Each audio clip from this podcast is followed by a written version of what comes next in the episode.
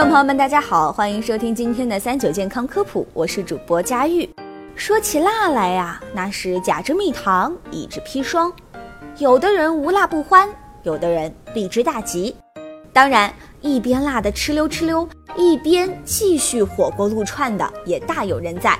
关于吃辣是好还是不好，不同的人有不同的说法。天然食用辣味物质按其味感的不同，大致可以分为以下三类：一。热辣物质，热辣物质是在口腔中能够引起灼烧感觉的无芳香辣味物质，如辣椒、胡椒、花椒等等。二、辛辣芳香辣物质，辛辣物质的辣味伴有较强烈的挥发性芳香物质，如姜、丁香和肉桂蔻等。三、刺激性辣味物质，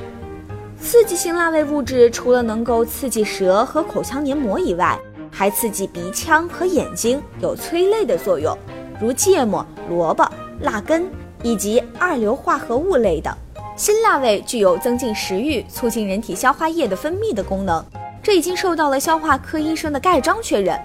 不过，一个人是否能吃辣、爱吃辣，与环境和自身的基因也密不可分。四川、湖南等地的人民吃辣习惯的养成，可能和他们所处的地理位置和吃辣环境有关。从小饮食中接触辣椒，人体也能够逐渐适应。有些人天生辣椒素质体比较多，相对来说对辣更加敏感，没那么能吃辣；而有的人辣椒素受体比较低，或者基因发生了什么突变，导致辣椒素受体活性大大降低，对辣椒素就有更高的耐受性，也就变得更耐辣了。此外，辣椒富含各种维生素、胡萝卜素、叶酸等等。还含有钙和铁等矿物质及膳食纤维，它对口腔及肠胃有刺激作用，能够增强肠胃蠕动，促进肠道消化液的分泌，可促进前列腺素一二的释放，改善食欲，并且能够抑制肠内异常发酵。更重要的是，辣感能让人快乐。当我们吃到辣椒的时候，味蕾会受到刺激，产生疼痛感。为了缓解这种疼痛，大脑就会分泌出一种叫做内啡肽的物质。这种物质除了可以压制疼痛，还可以帮助我们感受快乐、缓解压力。相比起糖，辣对身体的伤害要小得多，前提是不要同时重油重盐。有人说吃麻辣火锅吃出了一脸痘也会让人不开心，但是从医学上的证据来看，辣椒并没有治痘的特性。高糖食物和奶制品是经过临床证实有明确致痘特性的，而脂肪中的欧米伽六脂肪酸也可以引发炎症反应。因此，吃麻辣火锅时涮的肥牛肥羊、喝的高糖饮料以及火锅蒸腾的油烟，才是你吃完火锅后长痘的真正原因。至于很多人担心的吃辣会影响肠胃道，其实正常辣度的辣椒对正常人体的影响是不大的。虽然因为辣椒会增强肠胃蠕动，促进肠道消化液的分泌，吃完辣椒可能会有腹泻、腹痛等反应，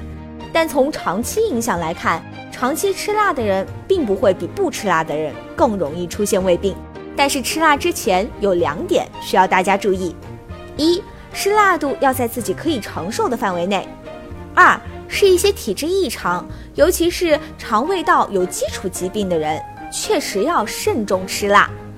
比如患有痤疮、慢性胆囊炎、胃炎、胃溃疡或者肠胃功能不佳的人，吃辣会诱发或者加重疾病，因为过多的辣椒素会剧烈刺激胃肠黏膜，使其高度充血、蠕动加快，引起胃疼、腹痛、腹泻，并使肛门烧灼刺痛，诱发肠胃疾病，促使痤疮出血。增加胆囊收缩素的产生，使胆道口括约肌紧张，胆汁流出不畅，致使胆结石与慢性胆囊炎加重。